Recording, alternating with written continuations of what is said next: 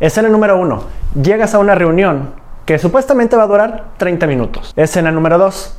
Estás en la reunión, ha pasado una hora y pareciera que apenas va a terminar. Escena número 3. Termina la reunión, pero no sabes qué sucedió, para qué fue la reunión, simplemente fue una pérdida de tiempo. Así es, el día de hoy te compartiré algunos tips para que puedas tener reuniones efectivas. Espera al final del video que te compartiré el tip número uno.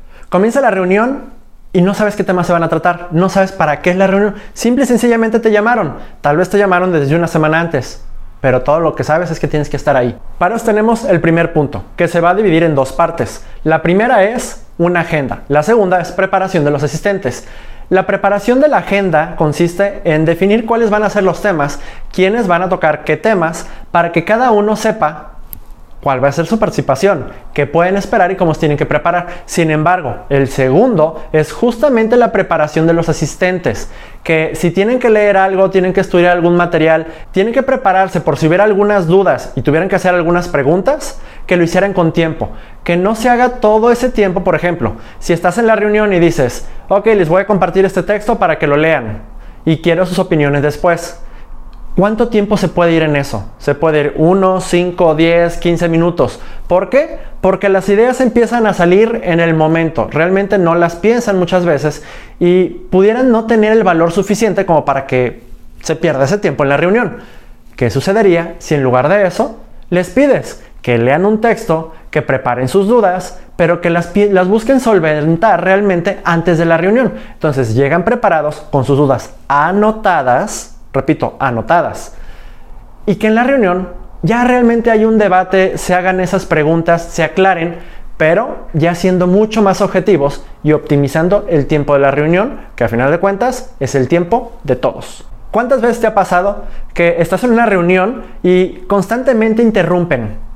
Constantemente quieren participar, hacen preguntas y no solo eso, sino que tal vez están platicando entre ellos como si estuvieran en una reunión por separado. Y peor aún, se exceden en el tiempo con sus participaciones. Si su participación debería ser de medio minuto o un minuto, duran cinco minutos o a veces más platicando sobre un tema que a veces ni siquiera es relevante. Para eso tenemos el punto número dos, que es tener un moderador. El moderador va a permitir que realmente en la reunión se enfoquen todos. Van a pasar dos cosas. Una es, es el que va a otorgar quién tiene la posibilidad de hablar. No solo eso, sino que va a determinar un tiempo sobre el cual pueden hablar y va a evitar que se extiendan en temas que no tienen que ver con la reunión. El moderador es sumamente importante. Ahora, también hay que definir la dinámica del moderador, porque el moderador podría ser fijo, o sea, una sola persona durante toda la reunión, o podrían ser varios moderadores durante toda la reunión, en donde tal vez en una parte el moderador es uno, pero en otro el que era moderador tiene que presentar algo y tiene que cambiar de moderador. Ahí deben de definir también la dinámica que va a haber con el moderador y el resto de los asistentes. Está avanzando la reunión, sin embargo, de repente tocan un punto en el que de 10 personas, solamente 2, 3 o 4 son las afectadas, son las que realmente les concierne el punto que están tocando. Bueno, ahí justamente viene el tercer punto, que es delimitar cuáles van a ser los temas en los que están involucrados todos. Y si por alguna razón va a haber temas en los que solamente una parte de los asistentes están involucrados, bueno, hay dos opciones. Una es que se llame a una reunión por separado o simple y sencillamente que llamen a la reunión por terminada y después se queden solamente los que van a ver esos temas. ¿Por qué? Porque hay que respetar el tiempo de los demás. Si se van a tocar temas en los que no les concierne, no les es de importancia, simple y sencillamente no les agregan valor, les están haciendo perder tiempo. A veces esas reuniones se pueden extender 30 minutos de información que no tienen absolutamente ningún valor para el resto de los asistentes. Y no solo eso, sino que a veces, dependiendo de la reunión, pudieran ni siquiera poder estar trabajando en la computadora mientras están presentes en cuerpo, aunque no en mente. ¿Cuántas veces has terminado una reunión y simple y sencillamente no recuerdas e incluso le preguntas a los demás que asistieron y tampoco saben cuáles fueron los puntos principales? ¿Quién iba a hacer qué? ¿Cuándo lo iban a entregar? ¿Qué se iba a hacer? Tal vez incluso peor. Para eso es el cuarto punto establecer compromisos presenciales con tiempo y hacer una minuta. ¿Por qué? Porque ¿qué sucede cuando se están hablando de acciones, de planes, de todo lo que se tiene que hacer? Sin embargo, no se define quién lo va a hacer. A veces puede ser obvio, porque tal vez esa acción en particular siempre la hace esta persona o este departamento. Pero ¿qué pasa si no es obvio? Hay que evitar suponer. Aquí simple y sencillamente se debe ir llevando una minuta, pero para que se anoten las cosas en la minuta, deben de hacerse los compromisos en el momento. Deben de hacerse presenciales. Entonces vas a decirle a esta persona que él va a ser el encargado de llevar a cabo estas acciones, este proyecto, entregar este reporte o lo que sea que tenga que hacer y van a acordar un tiempo. No simplemente va a decir tú lo vas a hacer, sino que deben de acordar cuándo.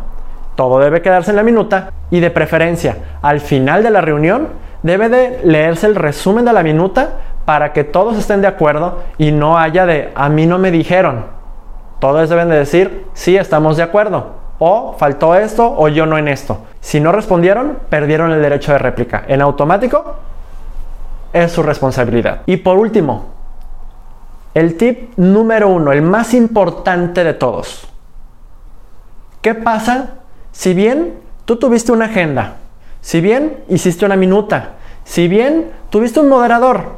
Sí, todo transcurrió en orden y demás. Sin embargo, termina la reunión y tú no tenías un objetivo para esta. Se pusieron acciones, se hicieron muchas cosas, pero al final no sabes si eso te va a llevar a un resultado. Bueno, justamente por eso es tan importante. Debes de tener uno, máximo, tres objetivos muy claros. ¿Cuáles son los resultados que vas a buscar de esta reunión? Si no sabes qué esperar de la reunión, cuáles son los resultados que estás buscando, realmente tu reunión no fue efectiva. Porque pedir el tiempo de los demás para esa reunión debe de valerlo. Y para que lo valga, lo que tiene que suceder es que haya resultados. Para que haya resultados, debes de haber dado con el objetivo que estabas buscando. Y para dar con ese objetivo, debes de haberlo puesto. Así que siempre evalúa cuál va a ser el objetivo de la reunión. ¿Cuál va a ser tu resultado ideal? ¿Cuál es tu resultado deseado? E incluso, si quieres irte más allá, ¿cuál es tu peor resultado? ¿Cuál es el mínimo resultado viable o aceptable?